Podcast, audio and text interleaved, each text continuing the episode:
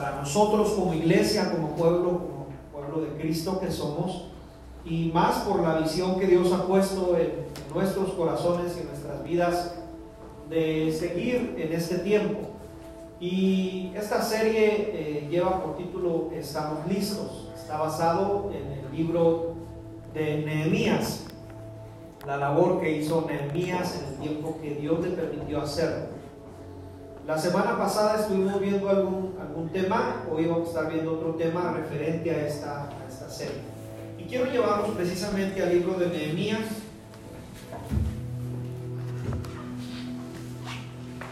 Libro de Nehemías.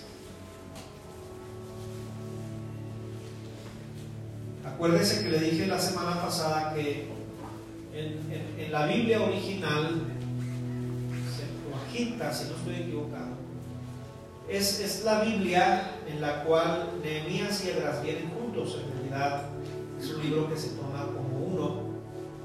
Ya nomás se le puso el nombre de Nehemías y nos lo dividieron un poquito más a nosotros para entender un poquito más qué estaba sucediendo, pero en realidad casi es el mismo tiempo, Esdras y Nehemías. De hecho, algunos creen que Esdras fue el que escribió libro de Nehemías. Muchos han concordado que es probable que él es el que narra los hechos que vivió el rey. Vamos a Nehemías capítulo 2, por favor. Perdón, capítulo 1. Capítulo 2 es, los versos 17 y 18 son el verso clave de toda esta serie que vamos a leer todas estas semanas, pero quiero leer el verso que compete hoy este día para nosotros. En Nehemías capítulo 1, versos 2 y 3, que dice, vino Ananí, uno de mis hermanos, con algunos varones de Judá, y les pregunté por los judíos que habían escapado, que habían quedado de la cautividad, y por Jerusalén. Fíjate bien la pregunta muy específica pregunté por los judíos y también pregunté por Jerusalén, cómo estaba. Y Ananí le da una respuesta contundente y dice el remanente, los que quedaron de la cautividad, allí en la provincia, están en gran mal y afrenta. Y el muro de Jerusalén está derribado sus puertas están quemadas fuego, dice la escritura. Capítulo 2 de Nehemías, versos 17 y 18, este es el, los versos clave de toda esta serie que dice, les dije pues vosotros veis el mal en que estamos, que Jerusalén está desierta, sus puertas consumidas por el fuego, venid, edifiquemos el muro de Jerusalén y no estemos más en oprobio entonces les declaré cómo la mano de mi Dios había sido buena sobre mí. Y asimismo las palabras que el rey y me había dicho, y dijeron, levantémonos y edifiquemos. Así esforzaron sus manos para el bien. Los que estamos aquí podemos tomar nuestro lugar, los que están en casa, si se pusieron de pie, bueno, pueden tomar su lugar en esta noche.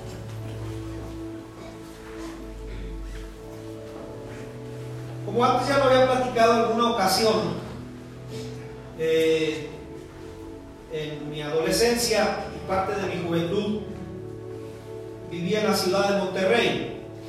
El ser hijo de pastor, eh, no siempre, pero, pero muchas de las veces te va a traer cambios de ciudad. Digo no siempre, porque hay pastores que conozco que han pastoreado una o dos iglesias máximo y en diferente ciudad tal vez o en la misma ciudad. Pero el ser hijo de pastor, tienes que de alguna manera prepararte, porque si un día Dios llama a tu papá y a tu mamá a otro lugar, pues hay que ir con ellos. Obviamente hay que estar también acostumbrado a otras cosas cuando eres hijo de pastor. De hecho, yo quiero pedirte y, aprovecho para eh, cuando tú ores, te pido ores por los hijos de los pastores, ya que aún, aún hoy en día hay iglesia que cree que los hijos de los pastores deben de ser personas sin errores y que deben de ser personas con alas y con estar siempre en santidad. Y no es así. De hecho, yo en mi adolescencia, en mi juventud, era muy vago. Y yo honro y bendigo la vida de mis hijas eh, que se unen a trabajar con nosotros en el reino, aquí en la iglesia que Dios nos ha puesto a pastorear. Y cuando vivía allá, en Monterrey, casi cualquier persona con la que yo hablaba allá en aquella ciudad, rápidamente nos decían, tú no eres de aquí. Rápidamente nos hacían saber y nos decían, tu habla te delata. Y yo decía, pero ¿por qué? Pues bueno, yo, yo pensaba y decía, yo hablo normal, como todos. Y ellos decían, no, tu pronunciación de la letra che, chile chilaca 880, leche, y todo ese tipo de pronunciaciones, ellos rápido te sacan y te dicen, no, no, no, no, no, tú no eres de aquí. Y de ahí me pusieron muchos sobrenombres, el chihuahuita, el chido, algo que tenía que ver con che, ¿no? Y siempre me decían así. Tuve la oportunidad allá en aquella ciudad de conocer a muchos amigos, muchas personas, a varias iglesias, a muchos músicos en aquellos entonces también. Pero siempre había algo que, que cuando yo venía a mi ciudad me sentía en casa. Cuando tenía la oportunidad de vacaciones nos veníamos para acá y yo me sentía en mi casa porque es mi tierra donde yo nací. Una ocasión allá en Monterrey, porque le digo que estuve entre mi adolescencia y mi juventud allá, todos, todos allá, hasta mujeres, jugaban fútbol, todos. Usted sabe, hay dos equipos allá, los Tigres y los Rayados. Y la fiebre del fútbol en Monterrey es exagerada, hermano, exagerada. O sea, usted puede ver eh, ancianos yendo a los partidos con todo lo necesario. Y bueno, la gente eh, tiene una fiebre intensa por el fútbol. Y cuando entré a la secundaria y yo llego con mi balón de básquet, me vieron con cara de, ¿y este de dónde viene? Chihuahua al menos yo lo contemplo como una ciudad basquetbolista, a menos que me equivoque. Pero desde niño a nosotros nos acostumbraron a ir a jugar a las canchas, basquetbol, y todas las canchas estaban llenas de basquetbolistas. Y cuando yo llego a la secundaria y saco mi balón, pues todos jugando fútbol, me veían extraño y me dijeron, tú no eres de aquí. Y les dije, sí, así es. ¿De dónde eres? De Chihuahua, donde el Chile, Chilaca, está a 880. Y de ahí, hermano, se vino uno que los que jugaba fútbol a jugar conmigo. Y después otro, después otro. Y después varios, de tal manera que ya cuando estaba en tercero de secundaria ya teníamos un equipo formado, ya el profesor de educación física ya había metido la solicitud para empezar a, entrenar a equipos de básquetbol y dije, qué padre, qué suave, y me gusta y qué suave, pero yo extraño mi tierra. Qué bueno que puedo estar aquí con los codos de profesión, ¿verdad? Porque así se conocen a los de Monterrey. Pero yo extrañaba mi tierra. Yo quería estar aquí. Cuando eh, le hicieron saber a mi papá que nos íbamos a regresar. Yo no batallé, ni pensé, ni dije, me quedaré. No, rápidamente dije, vámonos a Chihuahua. Porque es mi tierra, porque amo donde yo nací. Porque al final de cuentas te puedes mandar a otros lados y amar a las personas que están allá y tener amigos y tener esto, pero al final de cuentas tu tierra y de donde naciste, normalmente tú vas a querer regresar a ese lugar. Te platico esto para ilustrar un poquito lo de Nehemías. Te pongo otro ejemplo, un ejemplo a lo mejor un poquito más burdo, pero, pero suena bien este ejemplo. Yo admiro a los que le van a Cruz Azul. En serio, yo los admiro porque tienen no sé cuántos años que su equipo no gana. La verdad ya perdí la cuenta.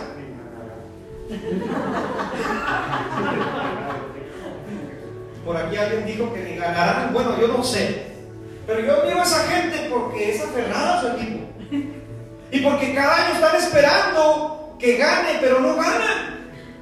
Y ya se han hecho memes de todo, ¿verdad? La asilaste, ¿cómo se dice? Y tantas cosas. Y esta gente le sigue yendo. Y tú los ves en los camiones con sus playeras y la gente se burla de ellos y no les importa. Porque aman a su equipo. Porque aunque a su equipo le esté yendo mal, ellos están ahí. Y cuando a su equipo le llega bien y, a su equipo parece que van a ganar y no ganan, le sigue yendo. Bueno, yo para mí es de admirarse porque tal vez yo ya hubiera renunciado y hubiera dicho, no, ya, ya, se cambio de equipo. Pero esta gente es aferrada a su equipo. Nehemías era un hombre que aunque estaba con todas las comodidades, que aunque era copero de un rey, como lo dijimos la vez pasada, que aunque no le faltaba el alimento, él tenía un llamado. Y cuando tú tienes un llamado, lo dijimos la semana pasada, Dios te va a atraer a ese llamado.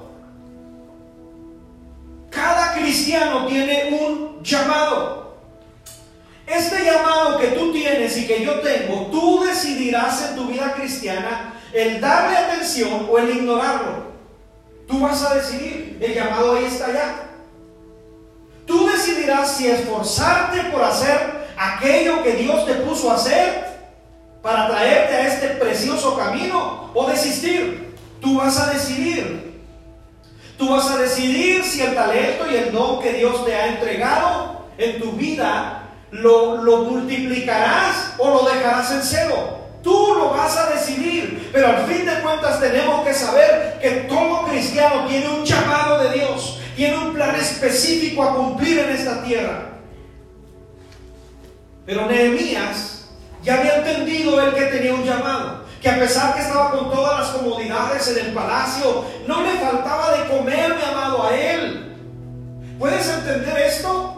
No le faltaba absolutamente nada, pero él constantemente en su mente, por la pregunta que le hacen a mí, tenía en su mente a los de su tierra.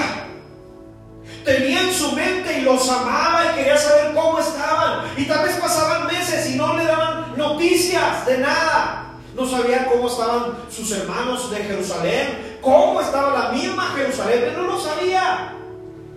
Pero una ocasión, en uno de estos viajes que hacían los judíos, de la cautividad, unos regresaban y otros volvían para llevar a otros judíos y regresar.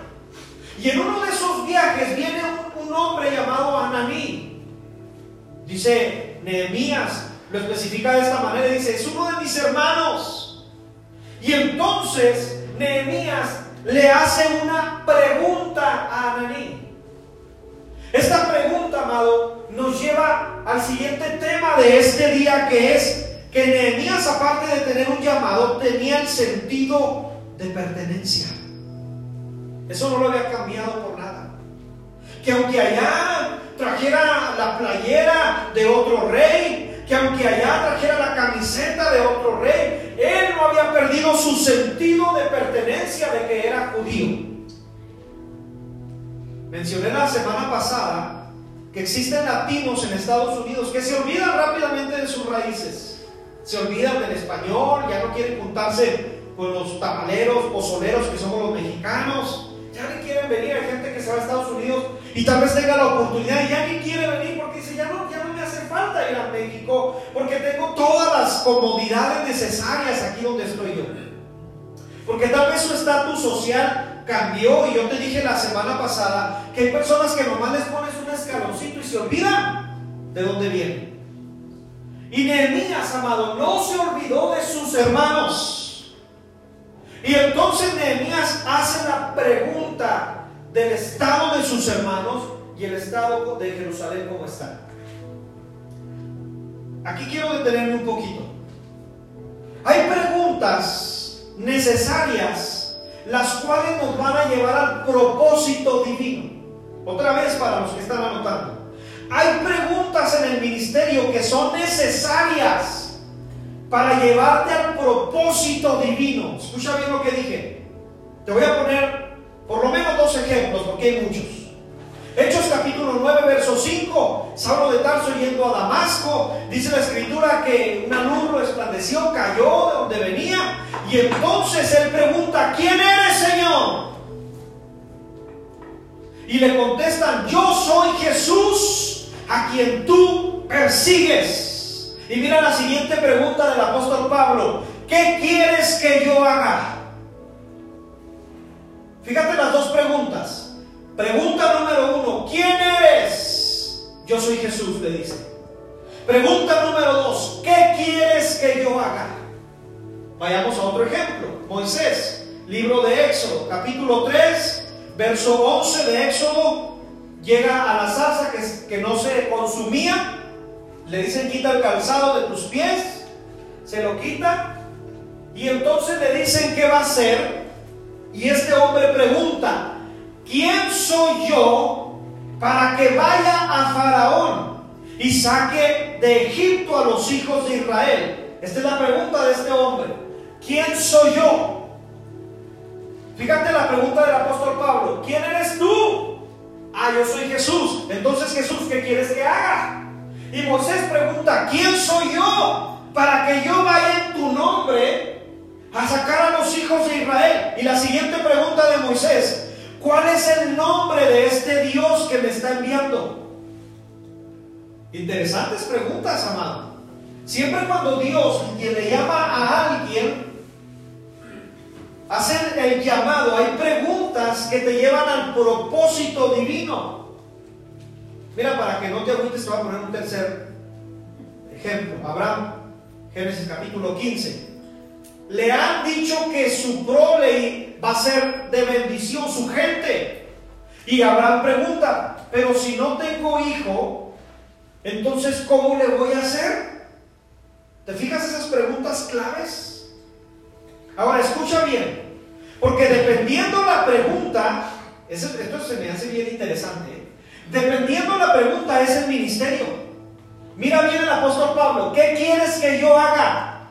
Si alguien abrió iglesias, si alguien predicó el Evangelio poderosamente, si alguien levantó y, ganó armas, si alguien le predicó a los encarcelados, si alguien le predicó a los reyes, si alguien le predicó a los griegos, a los no griegos, a los políticos, etcétera, fue Pablo.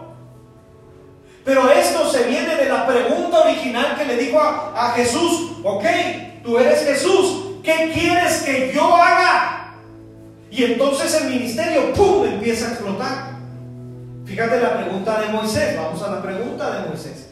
¿Quién soy yo? Este hombre tenía tanta inseguridad propia. ¿Quién soy yo y quién eres tú? Quiero saber para servirte quién soy yo y quién eres tú. Y según Deuteronomio capítulo 34 dice que nunca se levantó un profeta en Israel como Moisés quien haya conocido a Jehová cara a cara. Fíjate las preguntas hasta dónde lo llevaron. Dice, y nadie se ha levantado como él, alguien que supo quién puede ser en Dios. Reconoció él que él no es nada, pero que Dios en él lo es todo. Y entonces dice, nadie se ha levantado como él para los portentos, para los milagros que este hombre vio, porque él se dio cuenta quién es el Dios poderoso al cual servimos. Y esto viene de la pregunta original que hace él, ¿quién soy yo y quién eres tú? Interesante todo esto. ¿Por qué te estoy diciendo esto, explicando esto? Porque las preguntas de Nehemías lo guían a su propósito. ¿Cómo están los judíos y cómo está Jerusalén? ¿Qué hizo Nehemías? Lideró judíos y reconstruyó el muro. ¿Te fijas? Cómo esas preguntas que parecen sencillas te llevan al propósito divino. Vino Ananí, uno de mis hermanos, con algunos varones de Judá y le pregunté, número uno, por los judíos. Ah, hermano, no me he quitado la camiseta, yo sé de dónde vengo. Yo sé quién soy. Yo sé que Dios me, me, me hizo nacer allá en Jerusalén. Yo sé que Dios me hizo judío. Yo sé que Dios tuvo a, bien hacerme de allá y yo no me he quitado la camiseta. Tengo sentido de pertenencia. Pero también no solamente preguntó por los judíos, sino que dice, por los judíos que habían escapado y que habían quedado en la cautividad y por, número dos, Jerusalén. Número uno, pregunté por los judíos. Número dos, pregunté por Jerusalén.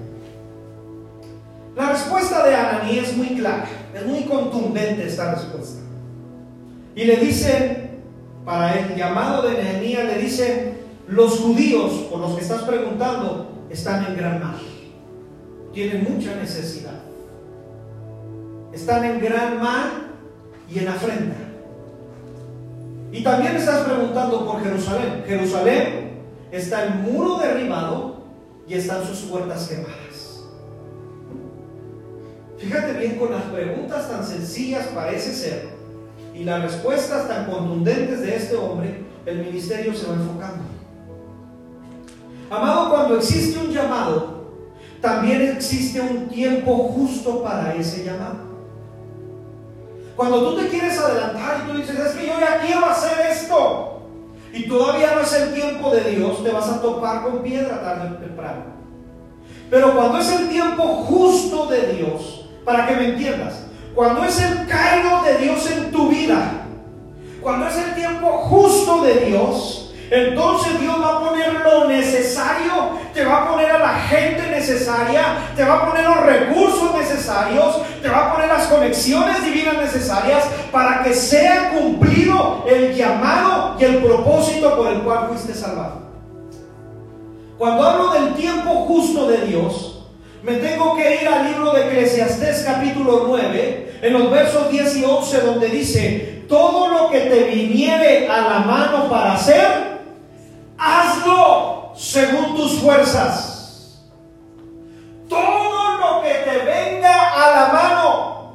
Si te ofrecieron un empleo de algo, tómalo. Si te ofrecieron una gerencia, tómala, no tengas miedo. No, es que yo soy bien humilde, no importa, tómalo. Todo lo que te venga a la mano, hazlo. Una ocasión cuando me dijeron a mí, Oiga, ¿quiere ser parte del Consejo Interreligioso de la ciudad de Chihuahua? Ni sabía qué era eso. Y les dije, Simón. Oiga, pero tienen que saber qué es. Pues sí, pero yo digo que sí. Ah, bueno, ya me senté, me explicaron. Ah, mire, se refiere a esto. Le entro. ¿Está bien? Y luego voy a otro lado. Oiga, ¿quiere ser parte? Sí. Y acá también. Hasta las primarias. ¿Quiere ser de la mesa directiva? Sí. ¿Quiere vender esto? Sí. ¿Quiere hacer esto? Sí. Caen bien los que siempre están al servicio de los demás. ¿Te has fijado la gente que llega y te dice, quiere que le barra? Pues barre adelante. ¿verdad? Anda comedido, anda con fuerzas, tomó un café bien cargado y quiere hacer muchas cosas. Hazlo. Adelante. Todo lo que te viniera a la mano para hacer algo según tus fuerzas, escucha bien. Porque en el Seol a donde vas, no hay obra, ni trabajo, ni ciencia, ni sabiduría. En otras palabras, en el panteón está lleno de gente que quisieron hacer muchas cosas y nunca hicieron nada. Dice el escritor de Eclesiastés, me volví y vi debajo del sol que ni es de los ligeros la carrera, ni la guerra de los fuertes, ni aun de los sabios el pan, ni de los prudentes las riquezas, ni de los elocuentes el favor. Escúchame lo que te voy a decir, lo que dice Eclesiastés, sino que tiempo y ocasión acontecen para todos. Fíjate lo que dice este hombre sabio. Tiempo y ocasión acontecen para todos. Que haya personas que se les haya ido el tren es otro boleto, ¿verdad? que haya personas que les hicieron una propuesta y no la aceptaron, todo lo que te venga a la mano, si estás debajo de la cobertura de Dios, va a ser para bien, va a ser para bendición. Esto aplica en cualquier tiempo, ¿eh? porque yo sé que me están escuchando desde niños, jóvenes, adolescentes, adultos, personas de la tercera edad, aplica para todos. Ve la Biblia. Josías, un niño de 8 años reinando. ¿Puedes imaginarte? O sea, si tienes un niño de 8 años, voltea a ver, imagínate los rey de todo un pueblo, de toda una nación. Puedes ver al joven David, algunos piensan, algunos han comentado que cuando tuvo la primera unción por, medio de, de Samuel, tenía aproximadamente entre 15 y 17 años David. O sea, para Dios la edad no es ningún inconveniente para que me entiendas. Puedes ver al adulto Eliseo arando la tierra y llega Elías y le pone el manto. Puedes ver a Caleb ya de la tercera edad diciéndole a Moisés, yo quiero mi, monte. Y ya es grande. Esa es una mentalidad, amado, que nos han metido los mexicanos. Y lo quiero decir con mucho respeto. ¿eh? Hay personas de la tercera edad que dicen, ya no sirvo para nada. Usted sirve para muchas cosas. Que no se dé cuenta y que no quiera, esa es otra cosa. Pero hay personas que nos van metiendo en la cabeza, tú estás muy niño, eres inmaduro. Tú estás muy joven. Quieres comerte el mundo. Y te van a decir muchas y muchas y muchas cosas más. Pero cuando es el tiempo específico de Dios, cuando tienes un llamado, entonces Dios va a poner otra vez las conexiones divinas, va a poner a la gente necesaria, va a poner los recursos necesarios para que cumplas la voluntad de Dios. Ahora, de todo lo que les he explicado, armémoslo y fusionemos esto que les estoy diciendo. Cuando hay un llamado, esto traerá la necesidad de una pregunta. ¿Qué quieres que yo haga, Señor? Si ya está el llamado, aquí estoy, ¿qué quieres que haga? La respuesta a esa pregunta, amado, te va a llevar al ministerio que Dios tiene para ti. Para un tiempo preciso. Ahora alguien preguntará, ok, pastor, ya más o menos estoy entendiendo lo que está diciendo. Y quiero preguntarle algo, pastor. ¿Y cuánto es ese tiempo? Ahora. Hoy no puedes ver los tiempos proféticos que estamos viviendo y aún hay gente que le puede decir, ¿quieres servir en el reino? Déjeme le pregunto a Dios si Dios ya me está enviando el cabezón. Por eso me están preguntando. Y hay gente que dice, pues déjenme ver, a ver qué siento. ¿Qué va a sentir? Lo que tiene es servir ya. Porque el tiempo profético de la venida de Cristo cada vez está más cerca. Y la iglesia no puede estar diciendo, pues deje ver qué siento. No sienta nada. Póngase a servir al Señor en su reino. Que este es el de Dios. Por eso es que la visión está enfocada. Estamos listos, Señor. Lo que tú nos digas, lo vamos a hacer. El tiempo profético que estamos viviendo, amado, solamente no lo ve quien no lo quiere ver. El que se tapa los oídos y los ojos y te dice, todo está perfecto, el Señor, el Señor yo creo que, no sé, a ver, pues nos han predicado que desde niño va a regresar, cuando yo estaba niño, entonces ya soy adulto, a lo mejor, quién sabe. Y quien no quiere ver este tiempo, no lo va a ver. Pero la iglesia debemos estar listos en este tiempo. Una vez más, amado, te explico, es por eso la visión que Dios puso en nuestras vidas y corazones, que la iglesia nos levantemos, que si has estado pasivo, te levantes en el nombre de Jesús, que si has, si has caído, te levantes en el nombre de Jesús, que si has estado triste, que recobres el ánimo en el nombre de Jesús, pero que nos levantemos porque en este tiempo Dios te escogió y te diseñó para este tiempo, amado. Las preguntas son muchas. Tal vez la tuya sea muy diferente a la mía. La del apóstol Pablo, ¿qué quieres que haga? La de Moisés, ¿quién soy yo y quién eres tú? La de Abraham, ¿cómo La tuya tal vez sea muy diferente a la de estos hombres, pero te va a llevar al punto de tu ministerio. La pregunta de Nehemías nos lleva a enlazar todo lo que estoy hablando para darnos cuenta que este hombre, otra vez lo digo porque esto es el tema de hoy, Nehemías tenía sentido de pertenencia. Nehemías, una vez más, aunque tenía todas las comodidades necesarias, la seguridad necesaria, el alimento necesario, en su mente y en su corazón estaba el pueblo de Dios y en su sangre llevaba a sus hermanos y a sus hermanas. En una de las clases de escuela bíblica, nuestra amada eh, maestra Cristi nos explicó de un síndrome que se llama el síndrome de la cabaña. No sé si alguien lo leyó cuando ella nos lo, nos lo envió hasta por WhatsApp. Algunos comentan de este síndrome que cada vez está siendo más intenso en todo el mundo por el encierro que vivimos todos.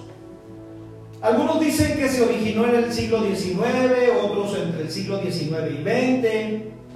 Al fin de cuentas, explican o hay varias teorías de este síndrome. Algunos dicen que algunos colonos americanos debían estar encerrados en sus cabañas por largas temporadas en tiempo de invierno. Y cuando ya empezaba a cambiar el clima, ellos estaban deprimidos y no querían salir. Qué raro, ¿verdad? O sea, estuvieron encerrados mucho tiempo y luego cuando ya pueden salir, como se sienten tristes y sienten miedo de salir, ya no lo quieren hacer. Ya no quieren tener contacto con la gente. Ya no quieren acercarse a nadie. Ya en cuanto van al súper rápido, no quieren hablar con nadie, se quieren ir a su casa. ¿Has visto a la gente apurada en los súperes? No quiere hablar con nadie. Eh, si alguien destornuda, hasta se hacen para un lado. ¿Te has fijado todo eso que se ha levantado hoy en día y que la gente no quiere tener contacto con nadie? Y yo aquí, mi familia, los cuatro paredes. Y sí, qué bueno es por cuidarnos, pero vas a tener que salir.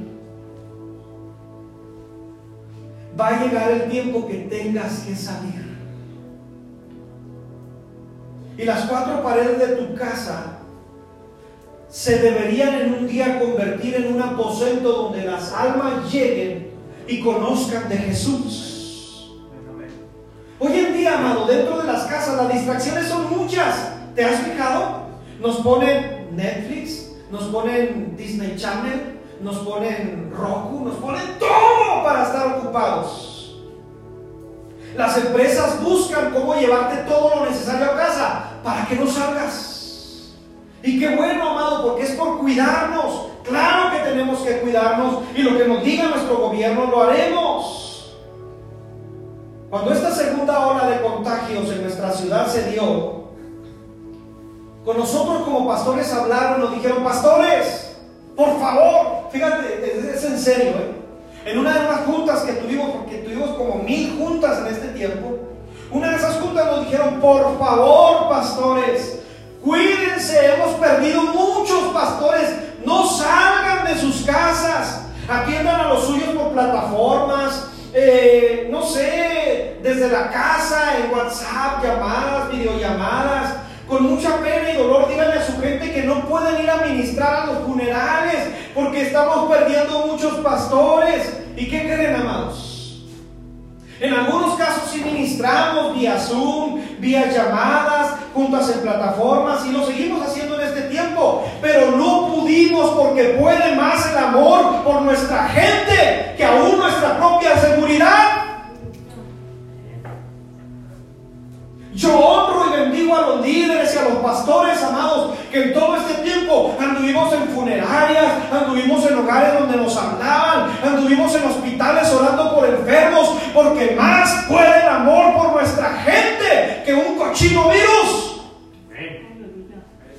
Y eso es lo que tenía Nehemías. Amaba a su gente. Tenía todas las comodidades. Ya no le faltaba nada. Pero tenía más grande el amor por su gente amaba su gente.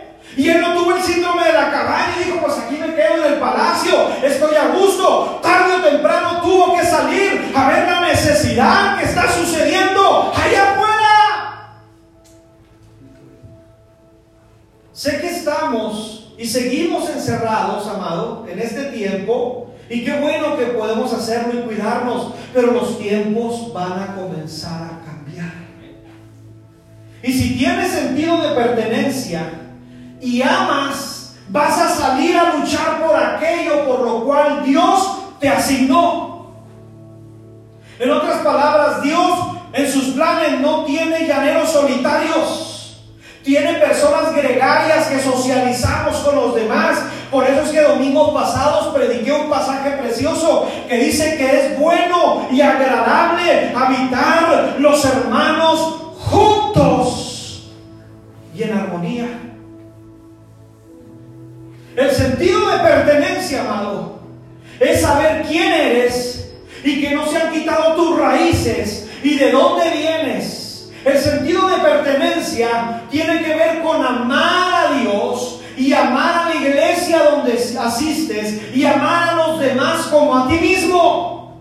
El sentido de pertenencia es amar a tus líderes, amar a tus pastores, honrar, es amar a tu ciudad, es amar a tus gobernantes y ver por ellos y orar por ellos y hacer algo. Ese es el sentido de pertenencia. Fíjate bien que Nehemías, cuando le respondieron, lo primero que hizo fue llorar. Porque hay veces, amado, que podemos estar, gracias a Dios, por nuestras casas y por nuestros calentones y por todas las, las, comodidades que tenemos, pero hay mucha gente que está pasando mucha necesidad allá afuera. Y Nehemías lo sabía. Y entonces lo primero que hizo fue llorar. Lo segundo que hizo fue ayunar. O sea, no dijo, bueno, pues lloro y pobrecitos, hay que Dios los bendiga, los ayude y les los lleve en sana paz. ¿Verdad que no hizo eso? Él ayunó, él oró y él dijo, estoy listo, Señor, y ahora ¿cómo le hago? Cuando estás en un puesto como el de Nehemías, no puedes pedir vacaciones. Era imposible pedir vacaciones. Ni modo que el rey dijera, pues voy a estar en ayunas todo este tiempo, Nehemías, hasta que te vayas. Imposible, hermano. Pero entonces Dios acomodó los tiempos y lo necesario para que el rey le preguntase, veo en tu rostro que estás triste. Y dice que Nehemías tembló, tuvo miedo. En el original dice, las piernas le temblaron. Porque delante del rey no podías estar triste. No podías hacerle saber tus sentimientos y emociones, pero era tanto la relación que tenía con este rey y los tiempos perfectos de Dios que Dios va a mover el corazón de quien sea necesario.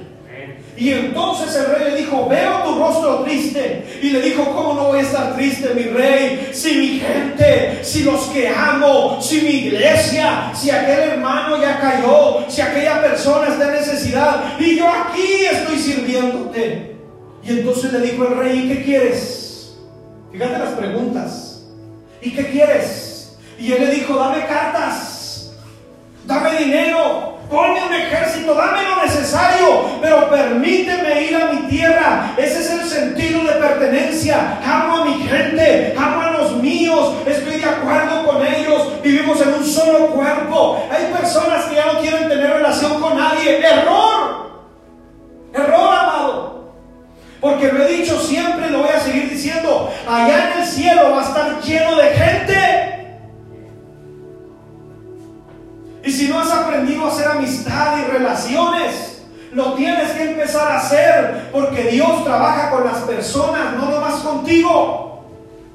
Y entonces tu ministerio va dirigido a edificar el cuerpo de Cristo en una o en otra área. Ahora rápidamente quiero explicar. Mucha gente cree que edificas el cuerpo de Cristo cuando agarras un instrumento, cuando predicas. No, amado, desde tu trabajo, desde donde estás, puedes edificar al cuerpo de Cristo, bendiciéndole, dando, si eres patrón, dándole trabajo a un hermano. Si eres trabajador, bendiciendo a los de tu trabajo, dando consejería cuando lo necesite. Puedes estar en un punto donde Dios te esté usando siempre. Y entonces Nehemías, cuando escuchó las respuestas, se postró, lloró, hizo duelo, ayunó, oró y fíjate lo importante, y pidió perdón. Y dijo, Señor, perdónanos. ¿Has, leído la oración de este hombre? Perdónanos, hemos pecado, hemos fallado. Yo te he dicho que hay ocasiones como este hombre que si tú le preguntases, lo más probable es que no falló, pero como es parte de ese cuerpo, como son sus raíces. Hay veces que decimos, no, pues el hermano anda bien, bien pecadosote, pide perdón a Dios por él. Dile, Señor, perdónalo, ten misericordia de él. Porque cuando tienes misericordia de él, tienes misericordia de mí también. Pero hay ocasiones que nosotros solamente usamos el dedo y decimos, aquel ya cayó, aquel ya no vino, aquel es un pecador. Ora y ponte en ayuno por ellos. Ningún llamado, amado, ningún llamado de cualquier cristiano se sostiene sin la oración, sin el ayuno, sin el clamor, sin sentarte y analizar todo lo que tienes que hacer. Eso es lo que hizo Nehemías. Tenía ese sentido de pertenencia y dijo, yo voy a ver por los míos. ¿Cómo? No sé, pero lo voy a hacer. Hay gente que cuando tú estás en tu trabajo, cuando yo estoy en el mío, en mis cosas, enseguida de mí está llorando por dentro.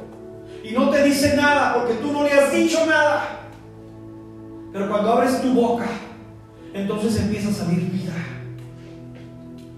Llegó entonces ese momento cuando Nehemías sintió más fuerte ese llamado.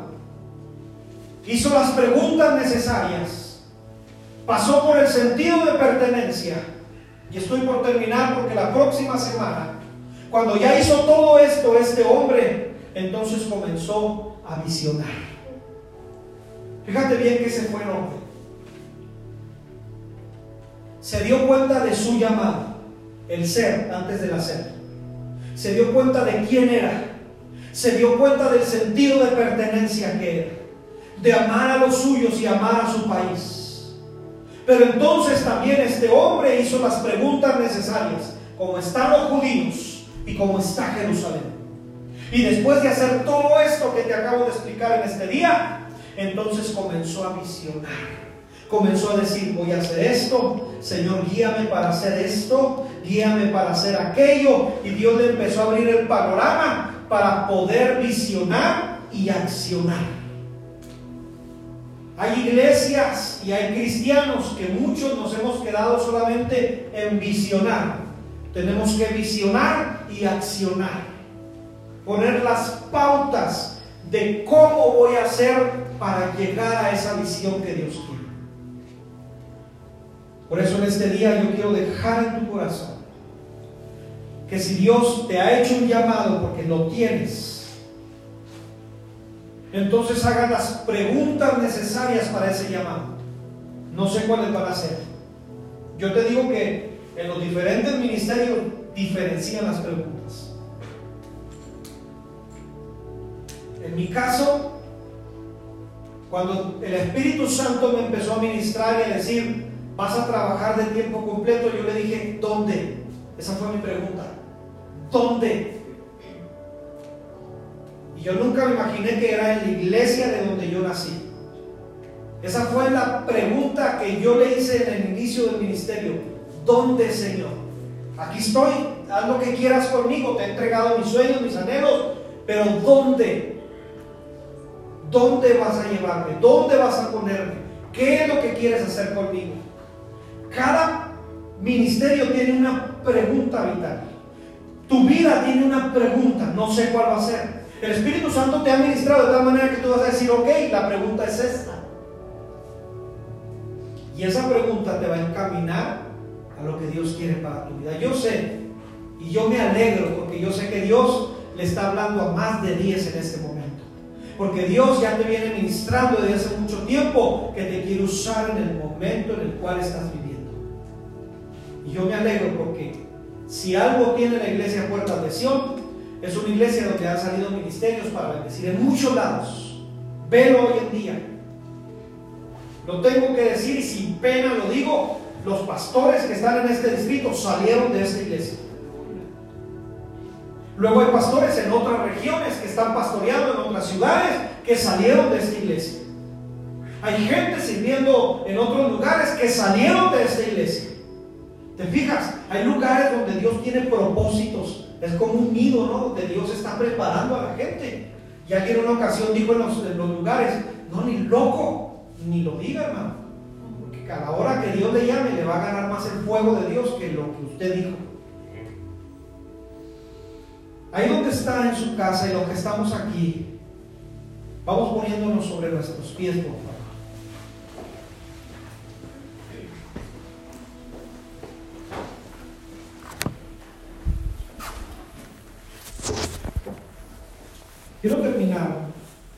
Contando esta ilustración.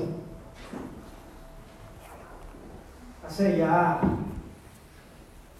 como un, como unos tres o cuatro años de eso, aproximadamente. Eh, nos fuimos a una asamblea ministerial, ya estábamos allá, y los pastores de aquí del distrito iban a salir poquito después que nosotros. Se fueron. Yo llegué allá a la asamblea, estuvimos día. Y se nos hizo raro que ellos no llegaran. Y me dijo, pues oye, ya te hablaron los pastores, ya dijeron que si ya llegaron. No, le dije, no, no han avisado. Pues háblales, algo pasó. Les marqué, no entraba la llamada, les mandé unos mensajes, no, como que no tenían cobertura y, no les llegaba el mensaje. Y me preocupé y dije, algo pasó. Dicen los pastores que habían checado de todo a todo el automóvil, iba en perfectas condiciones. Cuando iban llegando a una de las ciudades por las que pasas para llegar al destino es donde estábamos, dicen que empezaron a escuchar un ruido muy extraño, se asustaron y se asomaron y vieron que una de las piezas del carro iba mal. Se asustaron y dijeron que estamos en la carretera, lo bueno que ya vamos a llegar al siguiente, a la siguiente ciudad, al siguiente poblado.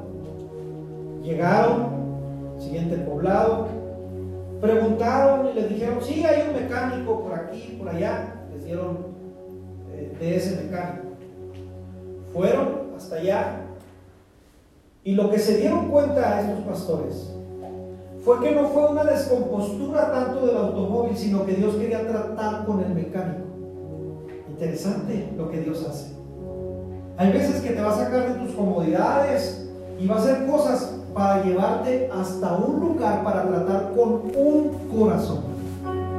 Fíjate que no le predicaron a toda la ciudad y se ganaron a toda la ciudad, sino que me decía uno de los pastores, el propósito de Dios es que le predicamos a una persona en ese pueblo. Para no hacerte la larga, oraron por él, aceptó a Cristo en su corazón. Este hombre. Rápidamente el detalle del carro era, no sé, creo que mínimo llegaron allá al pueblo donde estábamos nosotros. Hay veces que no nos damos cuenta y Dios tiene propósitos en tu vida para hablarle a alguien mañana, pasado, hoy. Pero tenemos que tener el oído quinte hacia Dios y decirle, Señor, aquí estoy. Si me estás llamando, aquí estoy. Yo amo a mi gente y yo quiero hacer lo que tú quieras que haga con nuestra gente. Si Dios, en mi caso, me puso a pastorear en la ciudad de Chihuahua, yo voy a amar y a dar todo lo necesario por mi ciudad y por mi gente. Porque para eso me puso Dios. Y si otro virus apareciera y nos dijera, enciérrese más, vayan y métanse ya no en cuarentena, sino en ochentena. Tal vez tú de pronto nos vas a ver otra vez afuera porque es más grande el amor por nuestra gente que cualquier enfermedad. Así que cuando tú amas, vas a dar. Vas a dar lo necesario, vas a decir, Señor, me pongo cubrebocas, hago lo necesario, pero amo más a esta gente. Y yo tengo que hacer algo por esta gente. Es lo que hizo Nehemías. ¿Qué te parece si ahí donde estás? Oramos y le decimos, Señor, aquí está. Aquí estoy yo aquí en esta ciudad escuchando este mensaje, tal vez otra persona esté en otra ciudad escuchando el mismo mensaje. Pero tú me estás hablando y me estás diciendo que tienes un propósito para mi vida, un llamado. Que ese llamado se convierte en un sentido de pertenencia donde yo estoy y de donde yo vengo. Señor, yo quiero cumplir tu voluntad. Quiero cumplir tu propósito. Señor, estamos listos para hacer tu voluntad. Señor, aquí está mi corazón. Aquí está mi mente. Aquí está mi vida. Si me usarás en mi trabajo, si me usarás en donde yo me muevo con la gente que conozco, hazlo como tú quieras, Señor. Pero yo quiero ir a hacer tu voluntad. Nehemías dijo, ¿cómo están los judíos? ¿Cómo están mis hermanos? está la gente que tiene necesidad. ¿Te pudiste preguntar esto en estos días, amado? En estos días que pasamos de, en diciembre, yo me hacía preguntas y decía, ¿cómo está la gente en los hospitales? Y Dios, para ser específicos, entre el 23 y 24 nos llevó precisamente a un hospital para que viera cómo estaba la gente en esos días. Precisamente en esos días una persona de la iglesia estaba pasando por una enfermedad y estuvimos en el hospital y Dios me mostró que mucha necesidad, que mientras yo puedo estar en casa y gracias a Dios por mi calentón y el pavo que comí y todo lo que pude hacer, gente que son nuestra sangre, que son nuestros hermanos, que también pasan por necesidad. Y entonces yo puedo ir y decir, Señor, tenga misericordia de esta gente. Tenga misericordia del que está en la habitación que está enseguida. Tenga misericordia de la joven que está llorando fuera del hospital. Tenga misericordia del hombre que se está drogando ahí. Tenga misericordia, Señor, de ellos. En el nombre de Jesús. Deja que Dios te hable. Deja que Dios te asigne la tarea que Él tiene para ti en este tiempo. Deja que Dios te lleve a recordarte que eres hijo y que eres amado. Y que así como eres hijo y eres amado, también tienes un propósito que cumplir en donde estás. ¿Quién soy yo para